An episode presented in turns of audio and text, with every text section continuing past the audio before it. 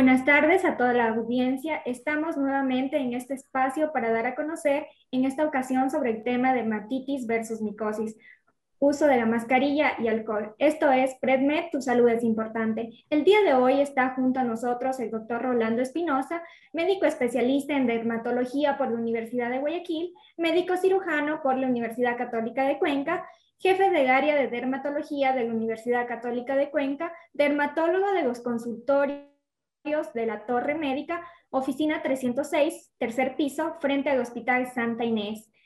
Para cualquier cita tenemos el 07 28 40 086, directo 07 28 39 28 5 y el celular 099 11 16 072. Buenas tardes, doctor Rolando. Bienvenido a esta entrevista. Buenas tardes, Lady. Muchas gracias por, por esta entrevista.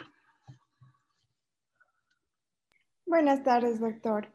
Eh, para empezar, eh, como sabemos, últimamente todos estamos usando o haciendo uso de la mascarilla, de alcohol, de gorras que eh, antes no las usábamos frecuentemente.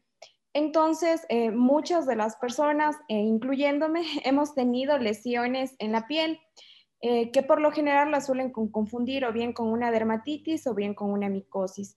Entonces, ¿nos podría ayudar usted a saber identificar cada una de ellas y cómo podríamos diferenciarlas? Claro, eh, lo, que, lo que sucede es que ningún ser humano está habituado a utilizar tanto tiempo, tiempo prolongado la mascarilla. Entonces, ¿qué produce la mascarilla? La, la mascarilla produce una alteración en la microflora bacteriana normal de nuestra piel. No nos olvidemos que tenemos flora bacterial buena, que son saprófitos de nuestra piel y que están ubicados en toda nuestra piel, ¿no es cierto? Entonces la mascarilla va a producir una alteración en esto. Y lo más común que se ve es el, el acné por mascarilla, que es un término que está popularizado, el face acné, ¿no es cierto? Que es muy común en la gente que utiliza mucho tiempo prolongado la mascarilla. ¿Qué más tenemos problemas? Problemas de dermatitis seborreica, que es una descamación inflamatoria de la piel, también se ve eh, cuadros de rosácea, dermatitis uh, periorificial, ¿no es cierto? Entonces, siempre uno tiene que aprender a, distinguir eso de las enfermedades micóticas. ¿Cómo le distinguimos? Eh, número uno, donde nosotros vivimos, Cuenca y el Austro en sí, ¿no es cierto? Son zonas eh, frías que no son muy proclives a ver micosis cutánea. Entonces, el primer diagnóstico diferencial es dónde uno está trabajando. Número dos, qué calidad de piel tiene y la edad. No se olviden que es muy común las micosis y los hongos en la gente joven y en los niños. En los adultos no es muy común la micosis en cara ni la micosis corporal. Entonces, por ahí nos podríamos guiar empezando a hacer un buen diagnóstico diferencial. Muy bien, doctor.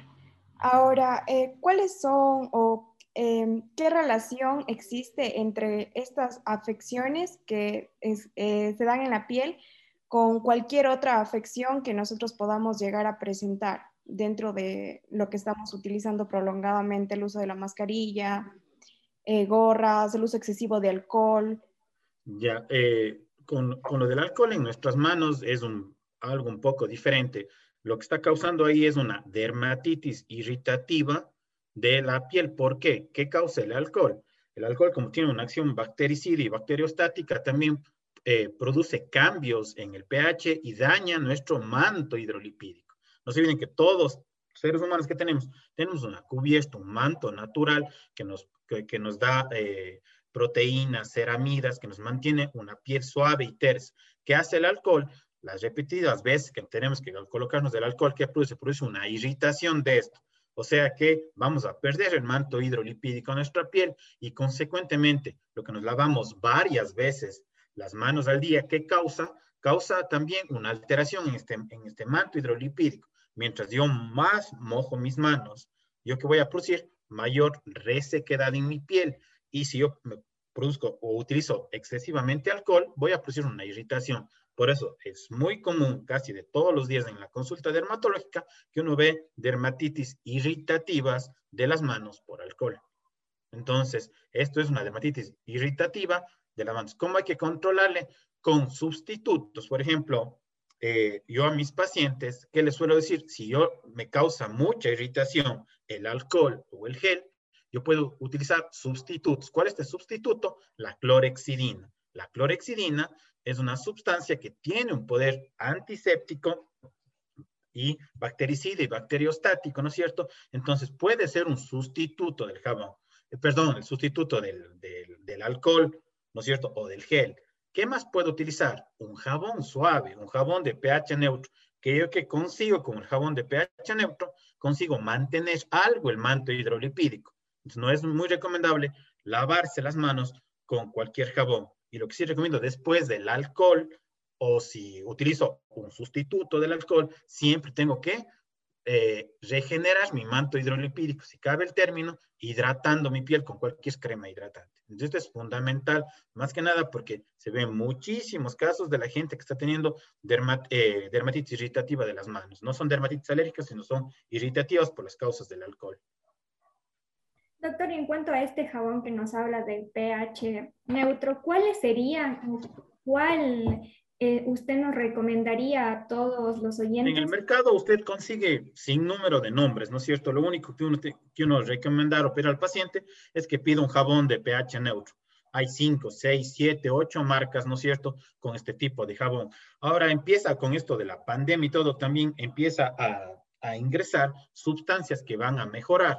Yo puedo lavarme las manos con mi jabón y después puedo utilizar un gel de douche. ¿Qué es este gel de douche? Son sustancias oleosas que van, ¿qué? van a restituir todos los lípidos, los ésteres de colesterol, todas las ceramidas de mi piel. Entonces, lo que uno aconseja es, se lava las manos y después se aplica estos, estos gels de douche, que son sustancias algo oleosas, que van a hacer que yo restaure mi barrera cutánea.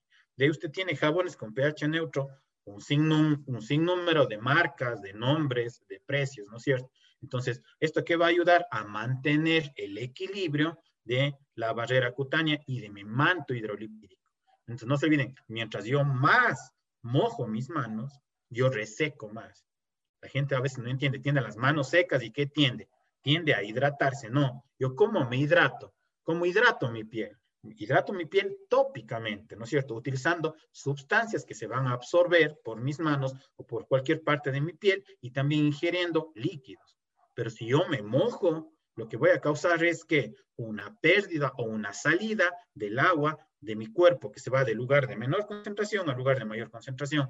Entonces, siempre uno que dice lavarse con jabón de pH neutro y no eh, exageradamente si cabe el término. Muy amable, doctor. ¿Y cuáles serían los factores de riesgo que existen para una dermatitis o una micosis? Ya, para una, para una dermatitis que se ve bastante en nuestro medio que estamos viendo ahora, es si la gente tuvo o no antecedentes alérgicos, como es la dermatitis atópica. Entonces, si usted desciende de su padre rinítico, asmático, o tuvo dermatitis atópica en su infancia o en su adolescencia, usted va a ser una persona que va a ser más proclive que a desarrollar o a desencadenar estos tipos de fenómenos de dermatitis irritativas o dermatitis alérgicas en las manos por la utilización del jabón, por la utilización del alcohol. También vemos muchísimo en el área hospitalaria la utilización de los guantes. El guante de látex también es un desencadenante de los trastornos de las dermatitis irritativas alérgicas en nuestra piel siempre voy a ver, primero que hablar de antecedentes. Yo les digo a mis alumnos, siempre cuando uno ve a un paciente dermatológico, lo que siempre debe llevar a su historia clínica es si tiene o no tiene antecedentes alérgicos, porque si usted tiene antecedentes alérgicos, lo que llamamos atopía, que es atopía, es haber tenido dermatitis atópica en la piel, rinitis alérgica, ¿no es cierto? O asma bronquial, es un paciente que va a tener una sensibilidad más que otro paciente a tener este tipo de lesiones en su piel. Entonces, primero, una buena anamnesis, una buena historia clínica, ¿no es cierto? En segundo lugar, ¿cómo yo podría descartar? ¿No es cierto? Porque yo puedo pensar que tiene una micosis también mi paciente. Entonces, lo, ¿cómo? Asimismo, la historia clínica, los antecedentes, ¿no es cierto? ¿Cómo son sus hábitos? Otra cuestión importante y básica que yo les digo a mis estudiantes, las dermatitis irritativas que son, son bilaterales. Las micosis cutáneas son unilaterales. Es bastante infrecuente encontrar ustedes, por ejemplo, una tiña o una candidiasis en las dos manos o en los dos pies. La mayoría de veces, más del 90% de los procesos micóticos o de hongos en la piel es unilateral. Las dermatitis no, son bilaterales. Uno ve mucho, yo veo mucho de eso en el paciente que viene y dice, doctor, tengo hongos en mis pies o en mis espacios interdigitales y tienen los dos pies y la gran mayoría de veces que son, son dermatitis de contacto alérgicas al calzado. Entonces, eso es una buena pauta. Y si aún así yo quiero descartar totalmente de esto, ¿qué puedo hacer? Si yo pienso en mi diagnóstico que mi paciente tiene una micosis, yo que hago el examen más fácil de hacer, un KOH, que es la visualización directa, ¿no es cierto?, con hidróxido de potasio, haciendo un raspado de la lesión. Eso, eso sería para confirmar un diagnóstico si yo tengo la sospecha que de mi, de mi paciente que tiene, tiene una micosis cutánea. Muy bien, doctor. Y ahora, una pregunta. Eh, de todas estas enfermedades, estas afecciones en la piel que nos ha mencionado, ¿Existe alguna de ellas que sea contagiosa? Ya. Las micosis cutáneas sí son contagiosas, pero las dermatitis irritativas, alérgicas de contacto no son contagiosas, ¿no es cierto? Eh, también no se olviden una cosa, hablando de esto de micosis cutánea, las micosis cutáneas sí pueden transmitirse por animales domésticos, sí, ¿no es cierto? Porque siempre aún, a veces la gente piensa, y a veces en la consulta llega que las ectoparasitosis, como la famosa sarna, está contagiado del animal al humano, eso es mentira. No se contagia de animales a hombres la sarna, porque es otro tipo. Pero sí las micosis, más que nada las tiñas, sí se pueden contaminar de los perros y de los gatos. Entonces, las micosis sí se pueden transmitir de esa forma si hay transmisión de las micosis. Las otras son eczemas irritativos o eczemas alérgicos de contacto, ¿no es cierto? Entonces, no se pueden transmitir entre personas, pero sí las micosis cutáneas. En, estos casos en los cuales se pueden transmitir, em, ¿cómo, eh, ¿qué medidas deberían tomar los pacientes o qué se debería hacer para prevenir que se transmita? claro, ¿no es cierto? De, como prevención, ¿no es cierto? Ver el, el paciente que está con la patología, darle el tratamiento inmediato. Y en segundo lugar, ¿no es cierto? Buscar cuál es la fuente de contagio. Lo que digo a mi paciente, a ver, siempre el perrito y el gatito fuera de la casa, que tenga un chequeo con su veterinario, etcétera, ¿no es cierto? Porque por ahí podría producirse la fuente de contagio. Otro lugar que es muy común, las fuentes de contagio, son que los baños públicos, las duchas, las piscinas, son la fuente común de contagio de las micosis cutáneas. Entonces, ¿qué tengo que hacer? ¿No es cierto? Utilizar mis zapatillas personales.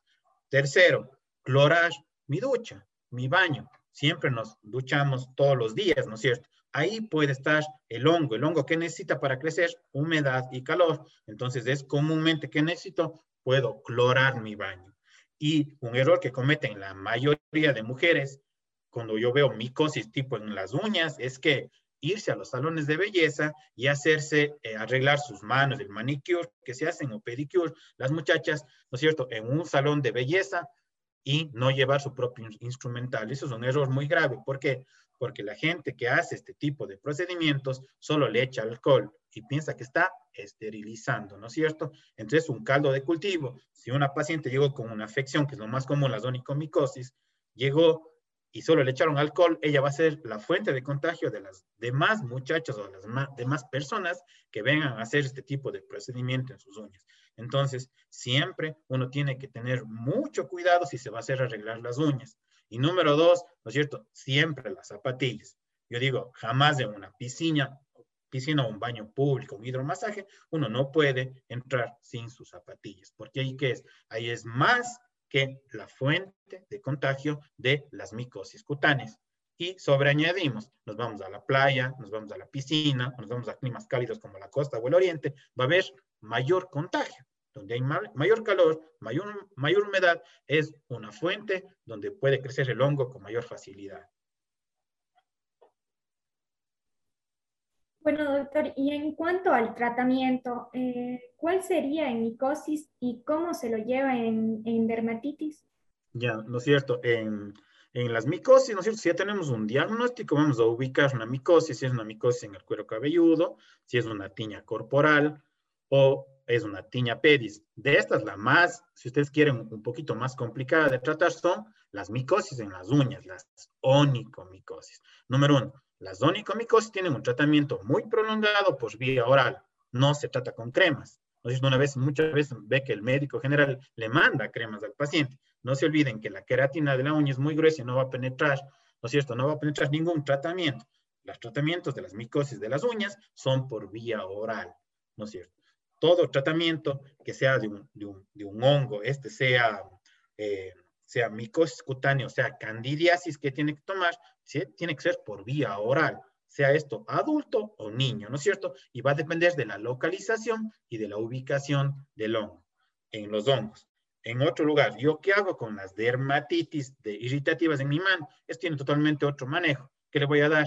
Primero, lo que tenemos que hacer primordialmente es tratar de retirar, ¿no es cierto?, el producto que está irritando la piel de mi paciente, que les decía, consigo un sustituto del alcohol que va muy bien la clorexidina en nuestro medio. Le mando clorexidina, le doy sustancias antiinflamatorias como los corticosteroides tópicos. ¿Qué más puedo utilizar? Un antihistamínico vía oral que podría ir bien y siempre que una crema que vaya a regenerar ese manto hidrolipídico, una crema hidratante y mandarle un jabón de pH neutro. Entonces, si son polos extremos, si usted quiere una dermatitis irritativa de las manos y tratarle con una micosis. Por eso hay que tener mucha atención, porque, ¿no es cierto?, muchas veces tendemos a confundir este tipo de patologías, ¿no es cierto? Y no se puede dar un corticoide en un paciente con una micosis, porque yo voy a exacerbar, voy a agrandar más el cuadro, ¿no es cierto? Entonces, ah, eh, se va a complicar más la patología si usted quiere que también es importante observar en los pacientes que tienen micosis antecedentes patológicos personales. No se olvide que el paciente que es diabético, que es el diabético, es un paciente que tiene una pseudoinmunodepresión. Si tiene una pseudoinmunodepresión, muy comúnmente un paciente diabético está haciendo un tipo de micosis. Muchas de las veces nosotros diagnosticamos micosis cutánea, ¿no es cierto? Y pensamos que el paciente tiene, un, tiene diabetes y el paciente no sabía. Yo le digo, hágase un examen de glucosa, una curva, una hemoglobina glicosilada, y vamos a ver que ese paciente es un paciente que tiene una diabetes, ¿no es cierto? Entonces, las micosis cutáneas sí nos pueden ayudar a pensar en algo más, más que nada con las diabetes y con las enfermedades inmunosupresoras. por ejemplo, tiene un trasplante renal, hepático, está tomando drogas inmunosupresoras para evitar el, el rechazo del, órgano trasplantado, ¿no es cierto? Entonces, comúnmente que esos pacientes terminen haciendo micosis cutánea, ¿no es cierto? Pacientes con cáncer, más aún pacientes con VIH, más aún porque tienen sistemas inmunos, totalmente inmunosupresiones, ¿no es cierto? Sistémicas, entonces es fácil que virus, y en este caso los hongos que son bacterias, ingresen con mayor facilidad en la piel de mi paciente. Muy amable, doctor. Bueno, ahora yéndonos en cuanto a la pandemia, sabemos que el uso de mascarilla está causando acné en, casi toda la población. Entonces, ¿cómo le puede usted recomendar a, a toda la audiencia o qué se puede hacer para que no exista tanto este acné por el uso de mascarillas? O en tal caso eh, la mascarilla se debería sacar eh, en cuanto se llega a casa, lavarla, porque hay algunas personas que las lavan, las dejan en detergente. Entonces, ¿nos podría explicar eso? Claro, dicen que actualmente la mascarilla más óptima es la que tiene mayor concentración de algodón, ¿no es cierto? Pero sabemos rigurosamente, lo estamos trabajando en área médica, necesitamos la NK95. ¿No? Pero es así, nos puede estar produciendo este tipo de trastornos. Yo lo que les recomiendo a mi paciente es que empiece a utilizar mascarillas quirúrgicas que son desechables. Llega a su casa y deseche su mascarilla. Y lo que ustedes cabalmente decía, Lady, aún hay que llegar y tratar, ¿no es cierto?, de retirarse la mascarilla si está en un lugar donde no es proclive a la fuente de contagio. ¿Qué más se puede hacer? Mejorar, ¿no es cierto?, la microbiota cutánea neutralizar esa microbiota cutánea. Aquí sí podríamos utilizar jabón de pH neutro un jabón suave para la cara, sí nos va a utilizar, sí nos puede servir un jabón suave para la cara e hidratar mi piel. Entonces, cualquier tipo de hidratante, ahí tendríamos que evaluar, ¿no es cierto?, cuál es la condición, si mi piel es seca, grasa, etcétera. Yo le voy a dar el hidratante, ¿no es cierto?, más óptimo para mi paciente, porque es lo más común, lo que usted decía, uno ve todos los días el face acné, que ya lo llamaron en la Academia Americana de, de dermatología en los Estados Unidos, ¿no? ya está aprobado como face acné o acné por mascarilla. Entonces, lo que yo tengo es que mejorar mis bacterias que están ahí, mi, mi, mi, mi microbiota cutánea, ¿no es cierto? Entonces yo voy a mejorar con eso, con un jabón, con la hidratación y tratando de estar el menor tiempo posible aplicando o puesto la mascarilla. También algunos, eh, por ejemplo, que he hablado con las enfermeras que pasan 8 o 12 horas, ¿no es cierto?, en las áreas COVID y no pueden retirarse la mascarilla, yo que les recomiendo igual, antes de aplicarse la mascarilla, aplicarse una crema hidratante o suavizante de la piel y encima de eso aplicar la mascarilla. Y siempre después que usted termine sus labores deseche su mascarilla o cambie su mascarilla, ¿no es cierto? ¿Qué tiene? Tenemos que mejorar nuestra piel con Cindes, con jabón que les explicaba anteriormente, con jabón de pH neutro y luego hidratar mi piel. Y si ya tengo acné, ¿no es cierto? Eh, dale un tratamiento para la clase de acné que está desencadenando mi paciente la mayoría de veces que vemos, vemos acné y dermatitis periorificiales, entonces lo que se va a dar es sustancias antiinflamatorias y un poco de tetraciclinas y el paciente totalmente va a mejorar, ¿no es cierto? Eso serían las pautas más adecuadas para servir y, ¿no es cierto?, la mascarilla que sea lo más hipoalergénica posible, lo que tenga mayor concentración de algodón. No se olviden que las telas sintéticas también, que nos puede dar, nos puede terminar dando una dermatitis alérgica de contacto mientras las cosas son más sintéticas, corremos el riesgo de que, ¿no es cierto? Corremos el riesgo de producir más eh, reacciones de tipo alérgico, porque no se olviden que mientras más sudamos, ¿no es cierto? Se puede liberar este tipo de sustancias que están formando la mascarilla. Otro día hablábamos, por ejemplo, los ganchos que utilizan o los cordones también pueden producir dermatitis alérgicas. Muy bien, doctor. En cuanto a los factores de riesgo, los factores de riesgo para que una persona llegue a desarrollar acné son los mismos de, una dermatitis o alguna micosis cutánea? No. ¿Relacionan? No, es, es, un poco, ¿no es cierto? Que, vamos, si vamos a hablar de la fisiopatogenia del acné, que es el acné? Es una hiperplasia o una hiperproducción de sebo, ¿no es cierto? Lamentablemente, el acné está totalmente relacionado con estrés. Entonces, todo el mundo vivimos una situación de estrés y ustedes vean más riesgos si estoy en un área trabajando con gente o con pacientes COVID. Siempre veo, siempre veo gente, las más que nada enfermeras que vienen a consultarme por esto, ¿no es cierto? Entonces, no se olvide que el estrés sí aumenta la descarga hormonal de grasa. Entonces, el estrés por sí ya va a aumentar el grado de acné que puede tener un paciente. primero, que hay, todo el mundo andamos estresados, igual que la dermatitis seborreica que también se ve en la cara, perdón, por la mascarilla, también está desencadenada, desencadenada, perdón, por estrés. Muchísimas de las enfermedades en piel tienen un componente de estrés, ¿no es cierto? Entonces, el acné sí está totalmente eh, corroborado que el acné eh, tiende a desencadenarse por trastornos hormonales, por estrés y también por herencia porque siempre veo si mi papá y mi mamá tuvo un cuadro abrupto de acné o tiene cicatrices de acné, los hijos van a tener la tendencia a desarrollar el acné. Entonces ahí va otra cosa, quiten todos los mitos de las comidas. Las comidas sacan acné, no sacan comidas. Solo un 5 a 10% puede aumentar la producción de sebo, pero el, el acné está relacionado a la alimentación que tenemos, eso es rotundamente una mentira. El acné está relacionado con el estrés que tenemos, con la herencia que tenemos y con la descarga hormonal que tenemos. yo que tengo que tener primar, primeramente para desencadenar un, acné, ¿por qué se desencadena por la mascarilla? Porque alteramos, ¿no es cierto?, la microbiota cutánea que aumentamos, aumentamos la producción de sebo. Entonces, ese es el, por ahí inicia un, un proceso de acné, ¿no es cierto? Entonces, a veces la gente no sabe adecuadamente utilizar una crema hidratante para el fototipo de piel o el, protector solar. ¿Qué tenemos? Tenemos a veces acné por cosméticos, ¿no es cierto? Entonces, si yo tengo la piel grasosa, necesito un protector solar en gel o en emulsión, no un protector solar en crema. Entonces, ¿qué vamos a hacer? Vamos a exacerbar y vamos a hacer más fácil que con la mascarilla pueda yo desencadenar mis cuadros de acné. Mm, doctor, y en el caso de las personas que lavan las mascarillas, ¿es recomendable hacer esto?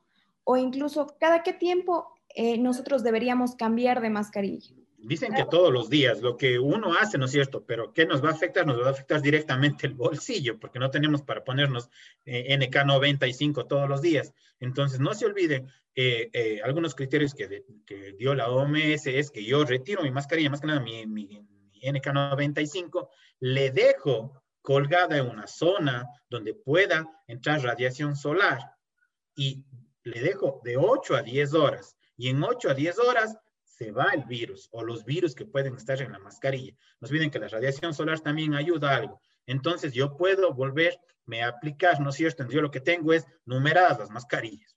Entonces me retiro y, voy a 1, 2, 3, 4, 5, 6 y 7 y yo puedo volver a utilizarlo, ¿no es cierto? Pero algunas veces cuando uno ya tiene que ver pacientes COVID, lo más recomendable, ¿cuál es? La KN95 y por fuera la mascarilla quirúrgica.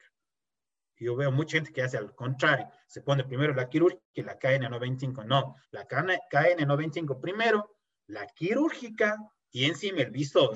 Y ahí uno puede ver o puede estar en contacto con pacientes COVID, ¿no es cierto? Entonces hay que tener mucho cuidado. Y, y, uno ve todos los días esa falla en la gente, en los propios pacientes. Vienen y se ponen la mascarilla en el cuello, ¿no es cierto? No, tiene uno que sacarse la mascarilla. Además de que también hay factores de, seguridad que uno puede tener en la consulta. Por ejemplo, gracias a Dios a mí no me ha dado todavía COVID. Yo, todo paciente que entra a mi consulta, yo trabajo con ozono. Yo ozonifico mi consultorio. Todo paciente que entra a mi consulta, yo trabajo con ozono con el paciente. Y me va a dar un poco más de seguridad. No hay muchos estudios tampoco, ¿no es cierto? Porque es algo nuevo para todos, pero sí ayuda. O sea, mientras yo más me estoy protegiendo, ¿no es cierto? Sí estoy evitando evitando contagiarme de este terrible virus. Muy amable, doctor. Bueno, para finalizar con esta entrevista, ¿cuál sería su mensaje para toda nuestra audiencia? Primero, que se cuiden, porque yo lo que digo a mi paciente, un, un acné, una dermatitis seborreica, son bastante curables, tratables o una micosis cutánea. Pero más aún, enfermarme de COVID por no utilizar la mascarilla, ¿no es cierto? O no tener la prevención adecuada, eso es grave. Entonces, por favor, a seguirse cuidando y no se olviden que esto de la mascarilla va por lo menos uno a dos años más.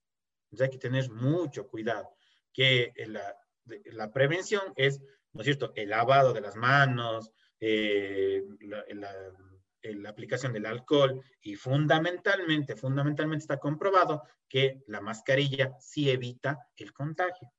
Yo digo a mis pacientes, ya el acné les va a mejorar, eh, su patología va a mejorar, ¿no es cierto? Pero usted no se puede morir por un acné, ¿no es cierto? Pero sí puede morir por COVID. Entonces, a reforzar esto, porque a veces hasta los propios médicos, ¿qué pasa? Nos ponemos un poco tibios, ahora dicen, no, ya pasó, como que nos descuidamos un poco, ¿no es cierto? Y no, ahora hay que ponerle más afán esto y más cuidado para nosotros y para nuestros pacientes, porque podemos llevar el virus a nuestra casa. Entonces, eso, siempre no se olviden las medidas de cuidado de la piel y también la protección. Gracias. Muchísimas gracias. Hoy nos acompañó el doctor Rolando Espinosa, quien ha contribuido con valiosa información sobre el tema de dermatitis versus micosis, uso de la mascarilla y alcohol lo podemos encontrar en, la oficina 306 del tercer piso frente al Hospital Santa Inés para citas al 07 28 40 086 y el celular 09 91 11 60 72. De igual manera, le hacemos una cordial invitación para futuros eventos. Gracias, muy amable. Buenas tardes. Un gusto, chicas. Gracias, doctor. Saludos a todos. Hasta luego. Chao. Recuerden que este segmento PredMed, Tu Salud es importante, trata temas de salud en beneficio a la sociedad. Es una producción de estudiantes de octavo ciclo de la carrera de medicina de la Universidad Católica de Cuenca. Nos vemos la próxima semana aquí en tu programa Conecta 3 por Ondas Cañaris 95.3 FM. Les recordamos que esta entrevista estará próximamente en nuestra página de Facebook y los invitamos a seguirnos en Instagram como Predmed Tu Salud es Importante, en donde también publicamos constantemente información relevante sobre diferentes patologías que podemos llegar a padecer. Muchísimas gracias y continuamos con la programación.